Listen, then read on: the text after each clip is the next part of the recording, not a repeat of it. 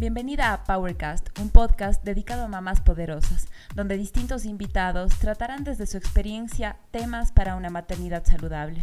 Soy Paulina Crespo. ¿Estás lista para convertirte en una Power Mom?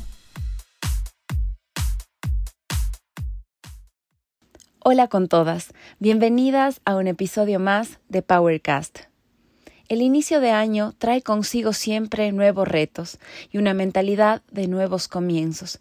Sin embargo, nos vemos inundadas de estímulos publicitarios que nos plantean que el nuevo año debe ser nuestro año fit o el año donde debemos cambiar nuestro cuerpo. Esto sin duda trae efectos negativos que abruman nuestro día a día, ya que no es sano pensar en la salud de una manera estética, sino verla de una manera holística, donde nuestra alimentación y el ejercicio aporten a nuestro bienestar y nuestro comportamiento no caiga en una cultura de dieta restrictiva.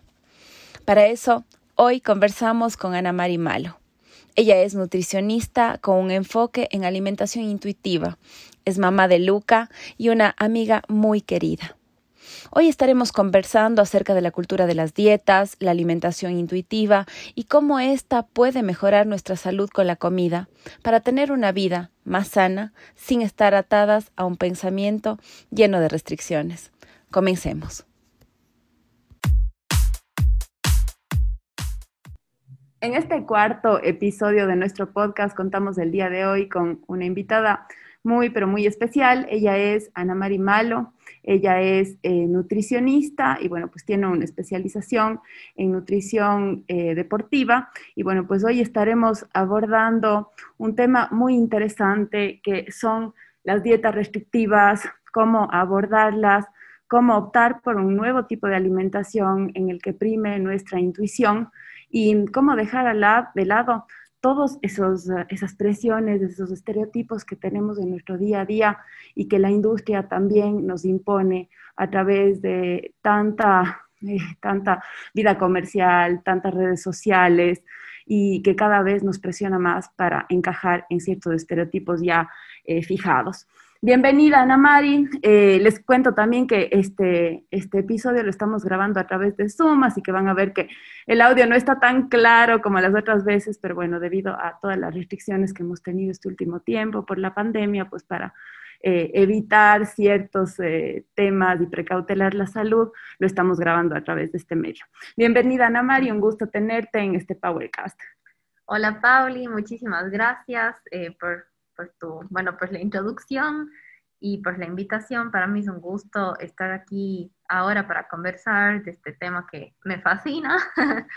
y, y, nada, pues ojalá que todas las personas que nos, que nos escuchen puedan llevarse alguna semillita de, de duda, cuestionamiento y, y, y, para abrir un poco nuestro panorama y nuestros, nuestro, cuestionar un poco eso tanto que, o sea, los, criterios que por ahí ya, ya tenemos.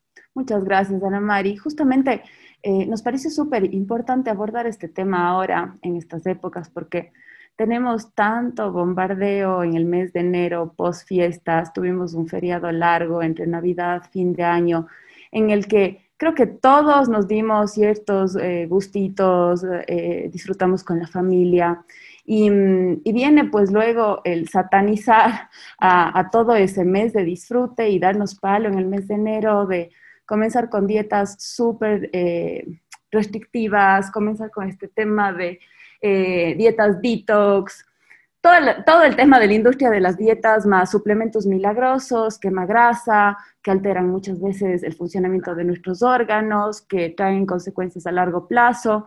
Hasta en el tema del ejercicio mismo vemos que se vende cosas también muy invasivas de dedicarse a hacer tres horas de ejercicio, cosas que luego vemos que en cada una de las personas que lo practican terminan agotadas, terminan fundidas, desmotivadas y se genera el efecto contrario que queremos en enero de comenzar con nuevas metas, con nuevos sueños, pero siempre precautelando la salud, de eso se trata.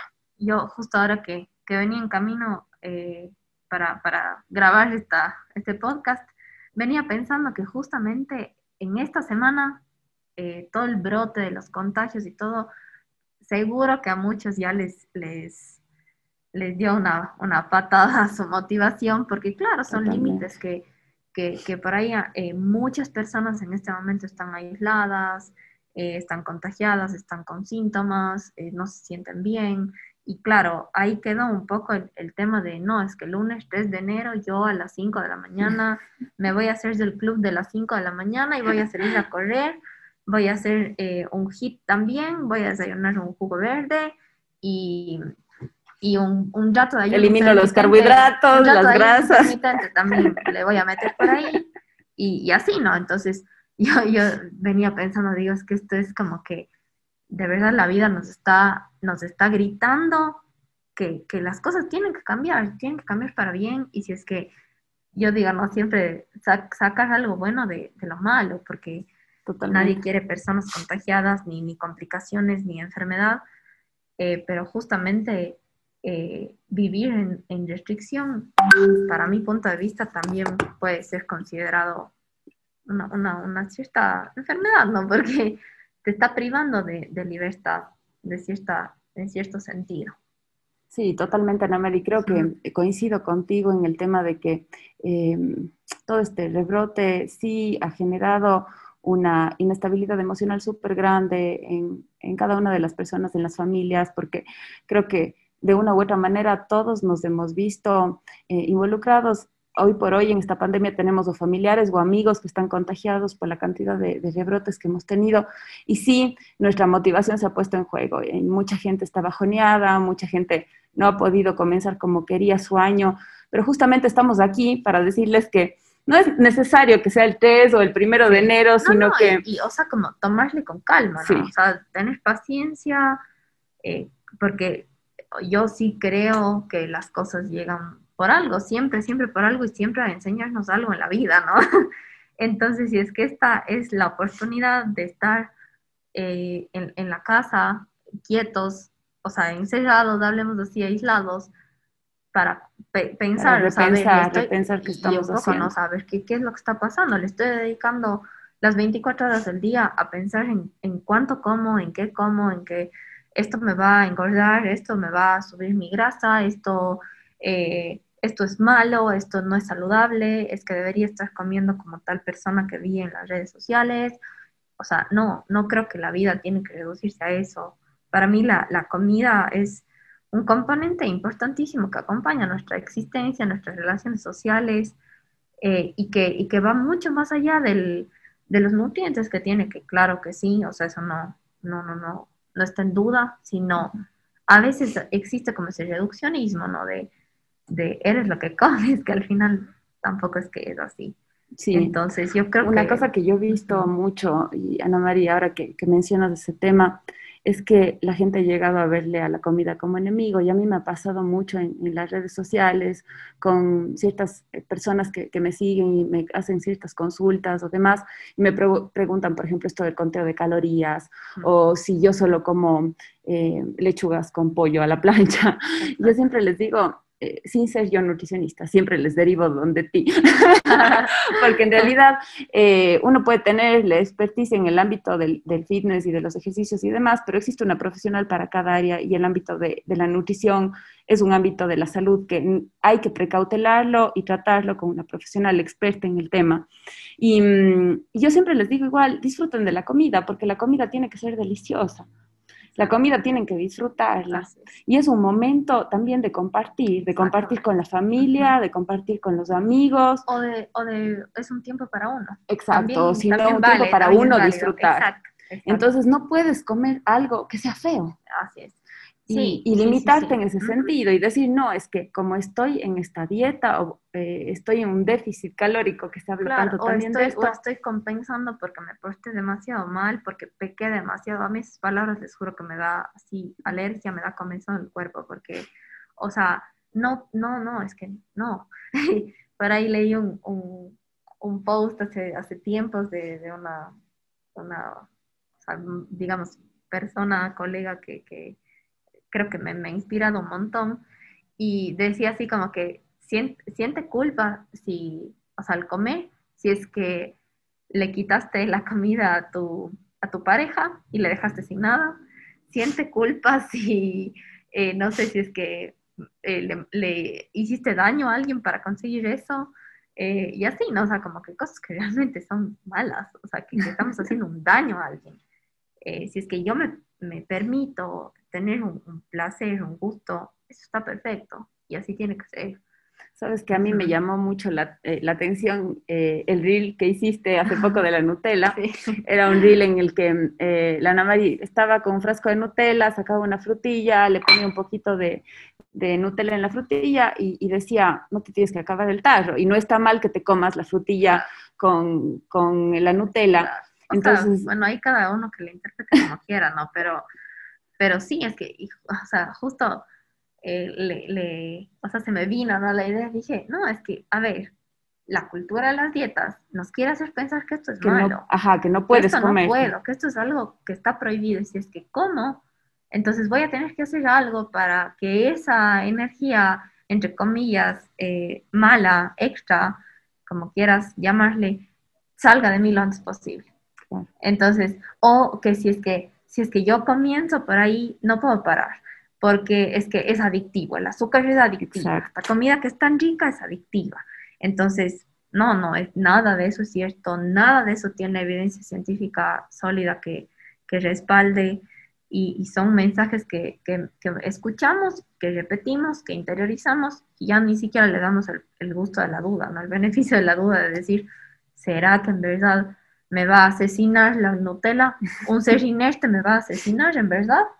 No, entonces, entonces no, no. Y, y, justo como que esta parte de la alimentación intuitiva puede, podríamos darle un arranque ahí, en darnos permiso incondicional para comer, porque eh, tenemos la suerte de tener ese privilegio de decir, yo me puedo permitir eso, yo puedo decir eso.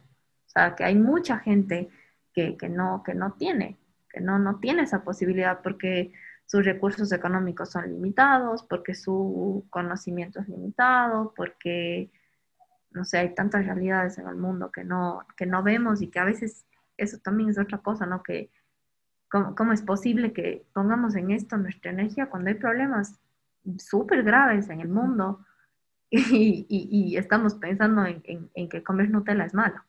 O sea, por poner un ejemplo, sí, ¿no? O sea, sí, sí, y darnos palo después de... Oye, ajá. Ana Mari, pero con todo esto, bueno, vamos aterrizando ya en este tema tan, tan interesante del que hemos conversado ya bastante de la alimentación intuitiva, que mmm, me parece tan nuevo y tan histórico a la vez, porque creo que nos hemos olvidado de nuestro instinto, ¿no? Exacto. O sea, poco a exacto. poco no, nos hemos ido Ajá. olvidando de que en qué momento tengo hambre y, y lo que hablábamos eh, tras, tras cámaras. que, y bueno, ¿cómo sé si no estoy confundiendo ese instinto?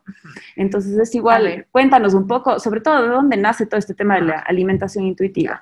Bueno, lo primero es que o sea, nacimos siendo comedores intuitivos, porque cuando somos bebés, o si es que hemos tenido un bebé cerca, nos damos cuenta que ese, que ese bebé, que ese cuerpecito, tiene una, una sabiduría impresionante, porque ¿qué es lo que pasa? Se, o sea, lacta o toma su, su, su leche de fórmula y se detiene cuando ella no quiere. Y, y vuelve a pedir cuando, cuando sienta la necesidad. Y hay momentos eh, que, que, necesita más porque el crecimiento se acelera y otros momentos en que necesita menos porque el crecimiento se desacelera. O que pide más porque hay una, una enfermedad que está sucediendo en el, en el, organismo, entonces como por necesidad va a pedir más. Entonces, esos mecanismos eh, vienen a ser secuestrados o alterados o callados el momento que, que viene justamente la, la, edad en la que ya se empieza a tener un poco de conciencia, eso a los cinco años, mm. donde ya los, los niños pueden eh, percibir lo que el adulto hace y los mensajes como súper fuertes de, en, en, cuanto a comida, no, esto es bueno, esto es malo, no comas mucho porque te engordas, nadie te va a querer si es que estás gorda y obviamente con una presión muchísimo mayor en las mujeres, aunque los hombres también van a sentir esta presión de una u otra forma, pero digamos pero que es más, es más en fuerte. las mujeres. Y se empieza a, a, alimentar este, este estereotipo y este, este nutricionismo que, bueno, siempre cuando hablamos de, con la palabra terminada en ismo, no es ciencia, sino son creencias. Entonces, claro, viene, viene como toda esta, esta como que simplificar, ¿no es cierto? Y hay, eh, o sea, es tristísima la realidad, pero mucha gente hizo su primera dieta, no sé, a los 7, 8, 9 años. No te puedo Entonces, creer. ya se secuestró, ¿no es cierto? Ya el, el comedor intuitivo se quedó en, en, en la Claro, y como niño comienzas a limitarle a una edad tan temprana. Claro, ajá. Y, y- y justo aquí te interrumpo, Ana Mari, porque, por ejemplo, yo con mi Carlota este rato de tres años, sí veo que su alimentación es súper intuitiva. O sea, Total. Hay momentos en los que se levanta con menos ganas de desayunar, hay días que se muere de hambre y come Claro. mucho más. Y qué importante que es también hacer caso como padres, de no presionarle y decirle, no, tienes Sí, que comer más. Exacto, exacto. ¿Por qué no has comido? O ya no comas. O No, o así. es, es un poco, eh, tal vez, bueno, y ahí yo no, no soy experta, digamos, en niños, no, no es mi, mi área, pero, pero bueno, ahorita ya como mamá, digamos que ya medio uno se empapa del tema porque, eh, o sea, tarde o temprano me va, o sea, te, te toca, ¿no es cierto?, responder estas interrogantes. Y, y un poco es eso de, de tener una perspectiva más neutra hacia los alimentos, porque si queremos hacer un cambio, es en los chiquitos.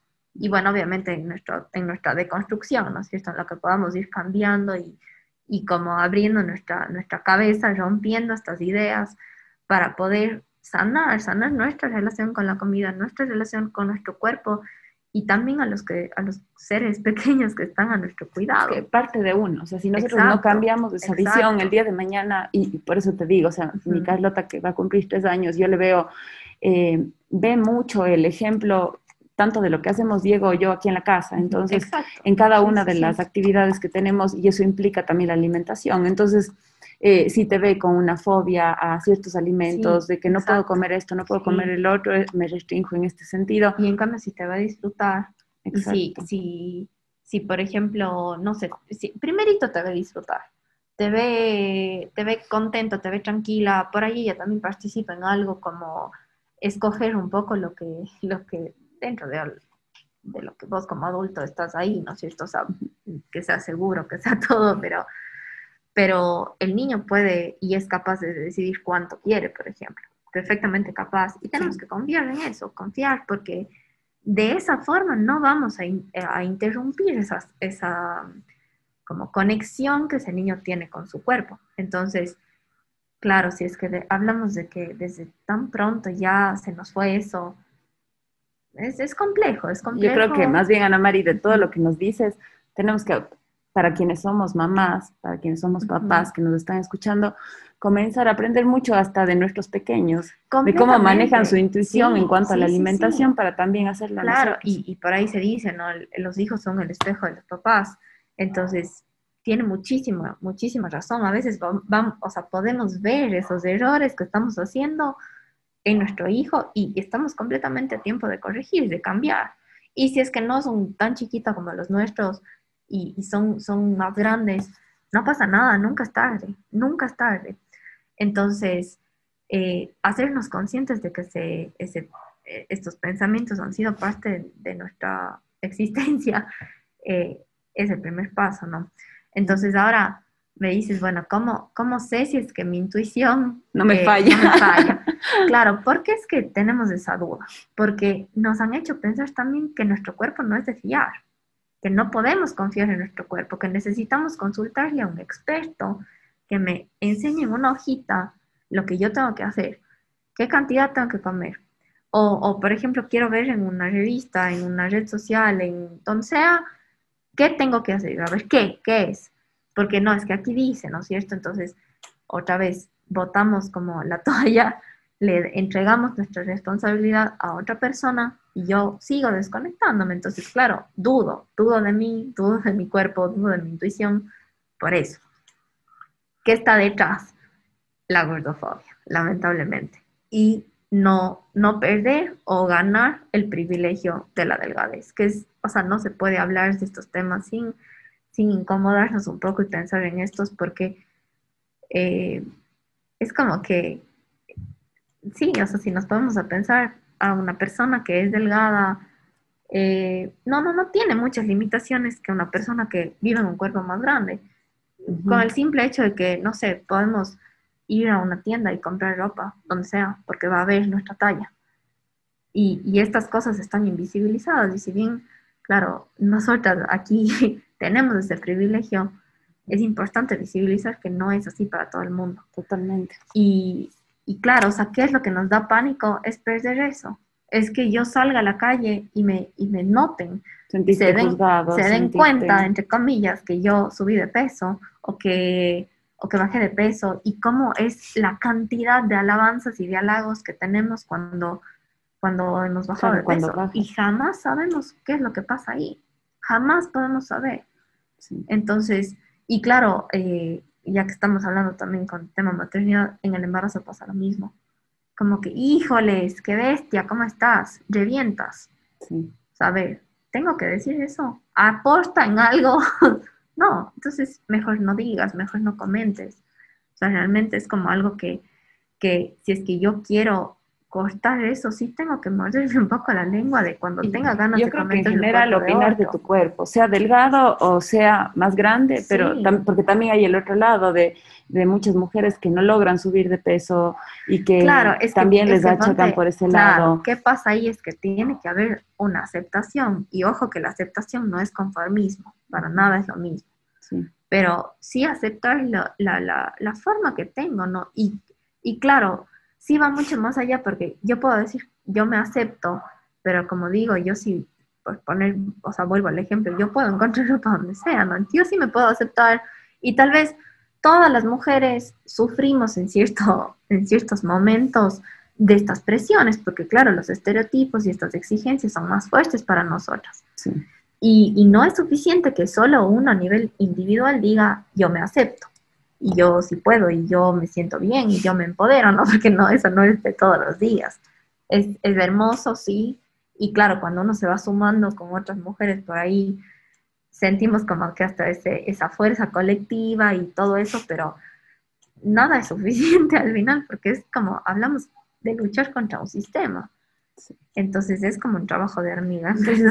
el, tema, o sea, eh, el tema de la alimentación intuitiva consistiría más en, ir confiando en nuestro instinto, ¿verdad? Claro, claro. En, ir sabiendo que, nuestro cuerpo es tan sabio que tenemos que hacerle caso. Pero, ¿y qué pasa si, yo, soy el abogado del diablo? Sí, sí, no. ¿Qué pasa si, nuestro instinto eh, no nos dice que nos nutamos? Porque me parece también importante hablar del tema de nutrición o sea, de, que nuestro cuerpo se nutra de alimentos que sean positivos y buenos para nuestra salud. es que, ¿Qué eh, hacemos en ese caso?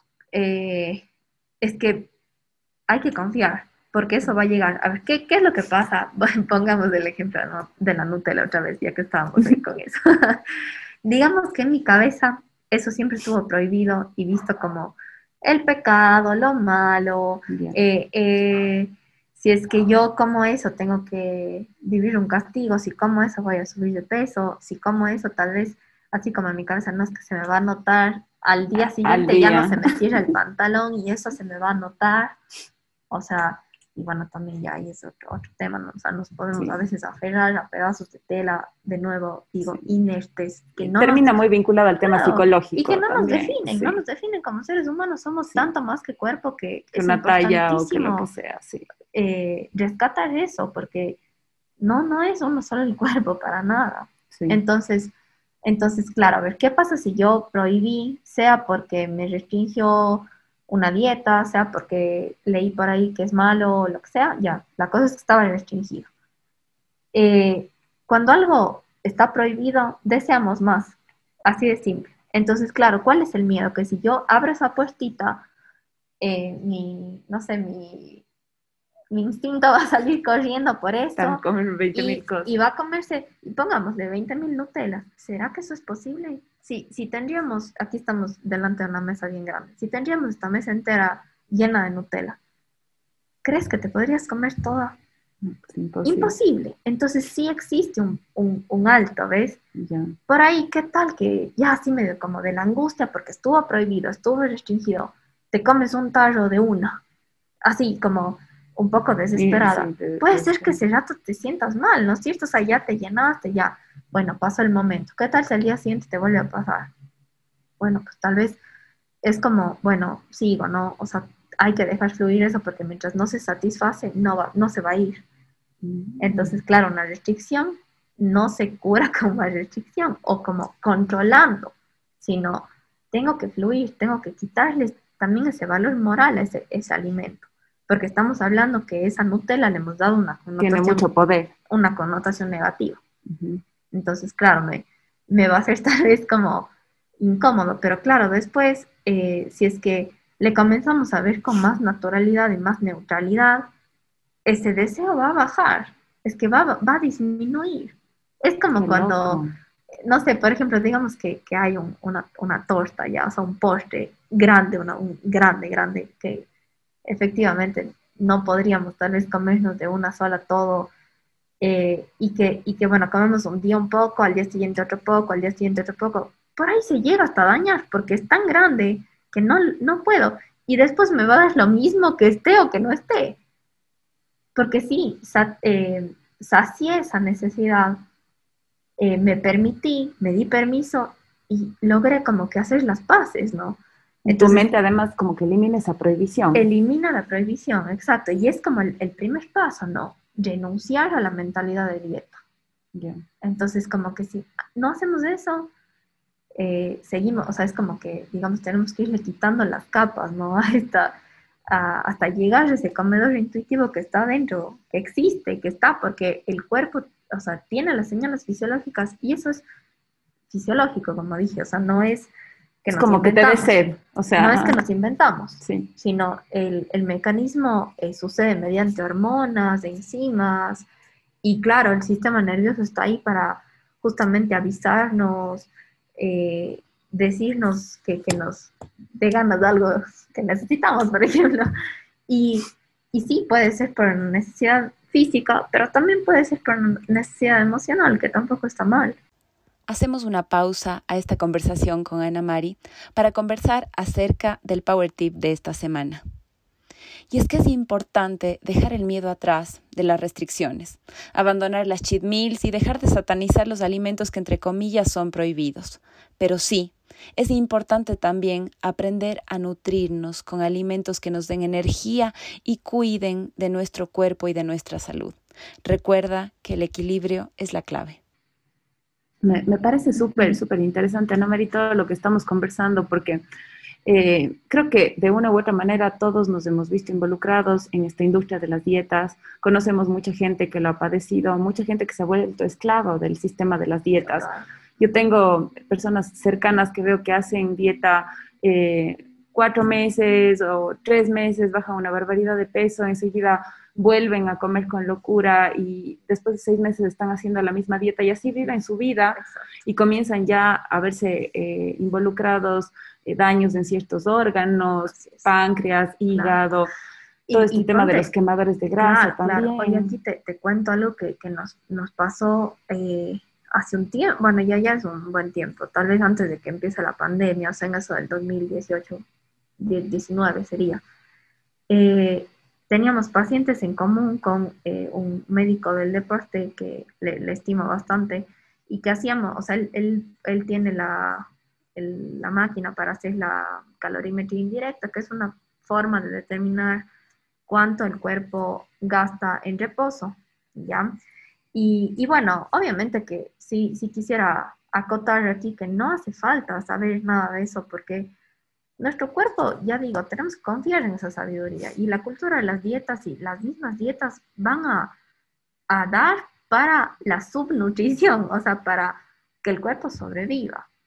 Pues claro, nos vamos a habituar a eso y a veces eso, entre comillas, es un estilo de vida. No, no, o sea, te acostumbraste a vivir bajo esas reglas alimentarias. No es un estilo de vida. ¿ya? Entonces, ahí está también otro engaño, ¿no? Pero bueno, volviendo al, ejemplo, empezamos a, ver personas, mujeres sobre todo, y me incluyo porque yo también me hice la prueba, y teníamos un metabolismo en reposo pobre, o sea, de llorar. Y eso es una de las primeras cosas que les pasa a las personas que viven en restricción. Como dije, yo no es que he hecho una dieta mm. restrictiva, pero por ahí sí tenía muchos pensamientos aprendidos entre la carrera, la maestría, lo que sea, que claro, Te, empiezas a, cuestionar cosas, te empiezas a quitar cosas, eh, empiezas a tener como prejuicios ante ciertos alimentos, por ahí te quedas con un poco de hambre ciertos días, eh, piensas que no eres merecedor de, comer tanto, de comer de cierta forma, porque no, no, es que no me merezco porque, por ejemplo, no hice ejercicio. ¿Cómo voy a comer si no hice ejercicio? No, no es así ya, pero, pero bueno, esto sumado, o sea, esto que, que se repite en muchas, muchos días, muchos años, muchos, etcétera, cuánta gente hay, como, como digo, que empezó su primera dieta a los 9, 10 años y que, y que ahorita tiene, no sé, 50 años y siguen el mismo. Y siguen el mismo, o, tal vez ya tocaron fondo, están desesperados para encontrar una salida y quisiera decirles que si existe eso, existe la esperanza, existe. y existe este camino de, respeto y de, de, aceptación y de cuidado real. Y una consulta. Y, bueno, lo que sí, solo para cerrar este, este, este tema, es que, claro, veíamos que se repetía mucho este tema de las dietas, de las restricciones en varias pacientes mujeres que tenían el metabolismo en reposo disminuido. Entonces, si es que nos dijeron que comer cinco veces al día acelera el metabolismo, ya, pero si estoy en restricción, no me sirve. Igual eso de acelerar el metabolismo es tan entre comillas que, que no, o sea, ya digo, o sea, como pude, pude hasta verme a mí misma que yo me asusté de mi examen, que dije, ¿qué me hice? Inconscientemente, ¿qué me hice? Entonces, tiene que haber otra forma, tiene que haber... Y existe. generas un daño en tu propio organismo. Exacto, y ese por decir, ¿no? Hay ese, los efectos rebote. ¿Qué pasa con el efecto rebote? Que eh, se le conoce como weight cycling en inglés. Y eh, estos ciclos de pérdida y aumento de peso, eh, lo que generan es un, ambiente interno mucho más propenso a, a la inflamación, a la enfermedad. Entonces, ¿Qué es lo que nos dice la evidencia científica? Es que eso es lo que puede causar la enfermedad, más allá del tamaño en sí del cuerpo. Entonces son cosas que nos han sembrado, como decir, la obesidad, y ocupo este término entre comillas, la obesidad es una enfermedad, causa muertes, es otra pandemia, que son conceptos súper violentos que, que, no necesariamente son ciertos y ya ni siquiera pensamos que puede haber un, un camino donde eso no es verdad ya sino damos por hecho y repetimos. Y no, si es que alguien subió de peso, no, es que debería cuidarse por su salud. Cuando a ver qué tendría que hacer por su salud. Miras muchos frentes, porque la salud se compone de muchas cosas. Saber que hay cosas que no dependen de mí, como por ejemplo, eh, no sé, mi genética, mi, mi, entorno, en el donde nací, el lugar donde nací, la disponibilidad que tengo, la cultura, la disponibilidad que tengo a alimentos, a servicios de salud, a, no sé, atender mi salud mental, que es súper importante también. Eh, todo, todo eso, ¿no es cierto? Cómo yo pueda gestionar el estrés del día a día, todo eso es, son cosas que pueden determinar mi salud, más allá de solo decir no comas carbohidratos porque es malo. Entonces, como que, no sé, o sea, es, realmente a veces uno dice esto es tan complejo. me dejaste loca con esto del metabolismo en reposo. o sea, a veces uno sin, sin querer el daño que se puede estar haciendo. o sea, es impresionante. Exactamente. Y, y, hay muchísimos casos en los que este metabolismo en reposo puede no volver a ser normal porque ya tanto que hemos, hagan, hagan de, cuenta que le hemos. Diste duro, le machacaste, le machacaste, le machacaste. pegado con un palo hasta que ya el pobre literal nos mantiene vivos porque el cuerpo lucha por la vida, lucha por su equilibrio. Es que eso es la sabiduría, el cuerpo es de esa. Entonces, si mi cuerpo siempre va a buscar ese equilibrio que se llama homeostasis, que existe, o sea, eso es real, eh, y se va a dirigir allá, tengo que poder confiar en que eso es así.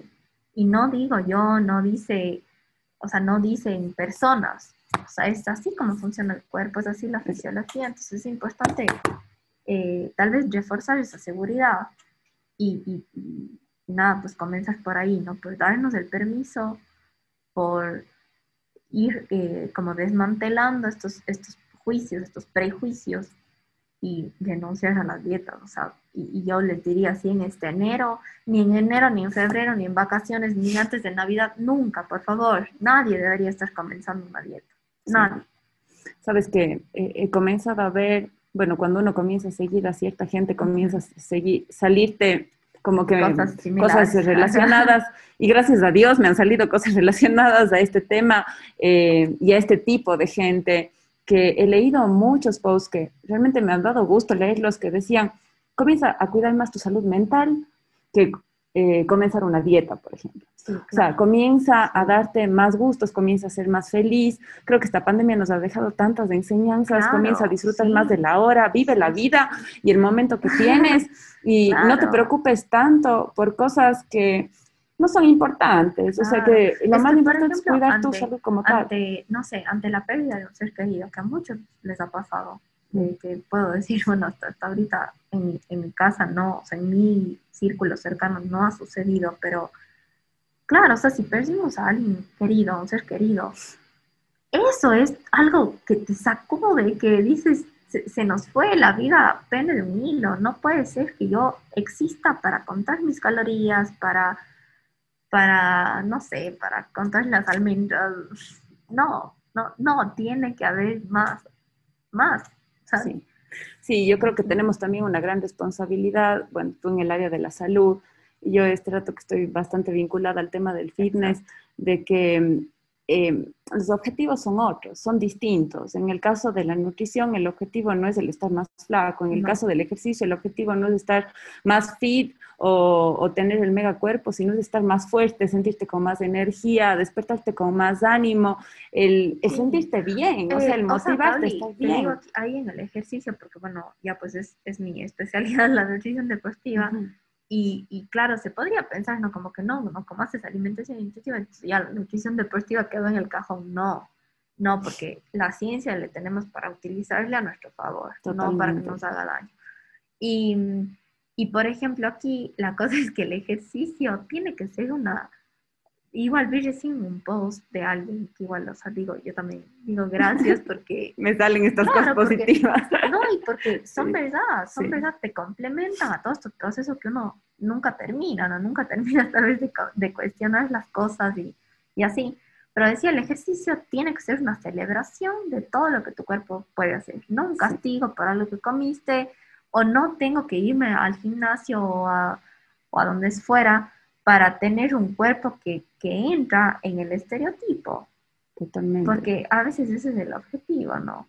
O por ejemplo, claro, todo, todo esa, toda esa industria que está detrás, porque, por ejemplo, con la ropa deportiva, si es que yo no tengo ese cuerpo normativo, o sea, ¿en qué, en qué momento me puedo poner un, un o sea, entre comillas, ¿no? ¿En qué momento yo puedo usar un, un top eh, con, mi, con mi abdomen descubierto si no está como debería, como entre comillas, si no está plano y si no está apretado, chuta, es súper fuerte, súper fuerte.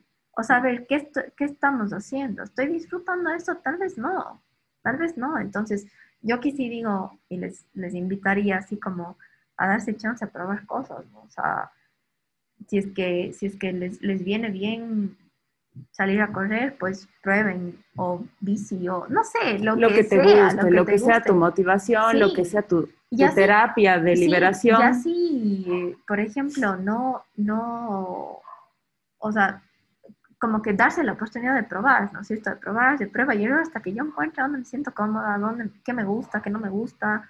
Y es lo mismo con la comida, ¿no? O sea, tengo que ir probando qué me gusta, qué no me gusta, qué, eh, por ahí, qué, eh, que, me sienta mal, porque hay cosas que nos que nos inflama o que no nos sientan bien para el organismo.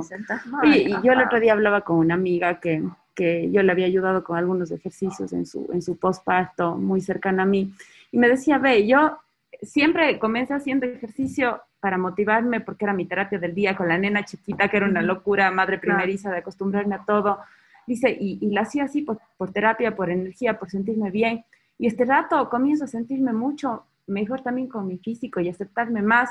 Y no es por el tema del cuerpo, es por lo que el ejercicio ha generado en mí como, como esa disciplina de ejercicio, de que me cambia. Y en muchas personas será el ejercicio, en otras personas será el meditar, en otras personas será el leer. Oye, si es que puedes utilizar varias de esas estrategias, qué mejor, sí. qué mejor, porque, porque claro, podemos descubrir beneficios en muchas. Y y por ejemplo, ya que se tocó un poco eso de, liberar y de que sea como una terapia, eh, entraríamos ahí un poco del tema de, del, del comercio emocional y eso, ¿no? Entonces, eh, si bien todas estas cosas que acabamos de mencionar son eh, útiles para, para, gestionar nuestro, nuestro estrés o cosas así, sí es importante que, por ejemplo, en el tema de la alimentación, la comida no sea el único, el único liberador o el único canal para gestionar emociones. Porque claro, las emociones las vamos a tener que enfrentar tarde o temprano. Entonces sí, si yo necesito eh, comer algo que, me provoca en un momento determinado, que estoy pasando por una situación, lo hago, me lo permito, porque acuérdense, hay permiso incondicional para comer, pero tarde o temprano, si es que esa emoción es algo que me está, me está, me está significando una piedra en el zapato, tengo que enfrentarme a eso. Entonces, es importantísimo eso. Yo también quisiera decir como no tenés miedo de buscar ayuda, sea de quien sea, no, no es, no eres la única persona que está pasando por eso y, y hay personas que estamos dispuestos a ayudar y ese, ese, es uno de los temas que vamos a tratar después en, otro episodio de los podcasts. No se pierdan, no, no, porque es súper importante eh, esa, esa, red de apoyo que necesitamos, que necesitamos como, como seres humanos, como mujeres, como mamás. Y mm, eh, así que pronto tendrán un, episodio acerca de eso que, que nos pareció súper importante y, esperamos abordarlo pronto.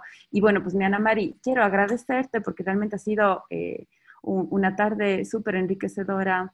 Eh, esperamos que, que, les sirva muchísimo todo este conocimiento que nos ha transmitido Ana Mari, que poco a poco vayamos dejando eh, esas ideas de, la comida como un enemigo, que nos acordemos de nutrirnos, de tener más energía, de estar más felices, de disfrutar más la vida, porque de eso se trata y creo que es el mayor aprendizaje que hemos tenido en estas épocas, a disfrutar más la vida y mm, Ana María, déjanos con un último mensaje para todas esas mujeres, esas mamás que nos están escuchando, eh, para que poco a poco podamos vivir una vida más en paz y más en tranquilidad con nosotros mismos, con nuestro cuerpo. A ver, yo creo que lo que lo que quisiera, con lo que quisiera que se queden es que eh, por ahí empezar a cuestionar. Eso me parece que es el primer paso. Y, y eso, o sea, cuestionar, cuestionar lo que hemos dado por sentado, cuestionar, pensar de dónde viene, investigar un poco, leer un poco y, bueno, no sé, tal vez buscar personas que nos puedan ayudar o, o con quienes podamos entablar este tipo de conversaciones un poco más incómodas y también ir generando nuestro propio criterio y encontrar nuestro propio equilibrio, sin reglas y sin ruido externo, sino dentro de nosotros está la respuesta. Entonces creo que eso es y para mí ha sido también un gusto enorme poder eh, conversar contigo, he disfrutado un montón y, nada, pues espero que les, sirva. Tendremos otros episodios más con Ana Mari porque hay muchos temas para conversar, así que esperamos tenerte pronto. Encantada. Gracias, mi Ana Mari, un abrazo a todas. Gracias a Ana Mari por esta conversación tan enriquecedora, donde nos hemos podido quitar una venda de los ojos y hemos podido darnos cuenta que no todo es blanco o negro y que no es necesario caer en dietas restrictivas para sentirnos bien con nosotras mismas. Hoy hemos aprendido acerca de la importancia de saber escuchar más a nuestro cuerpo, de confiar en él y en su instinto, y así respetarlo y amarlo más, encontrando paz al disfrutar de todos los momentos hermosos que traen consigo la comida. Muchas gracias por acompañarnos y las esperamos en el siguiente episodio de nuestro Powercast.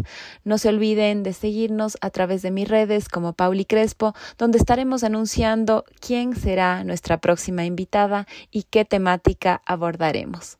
Nos vemos en una próxima ocasión.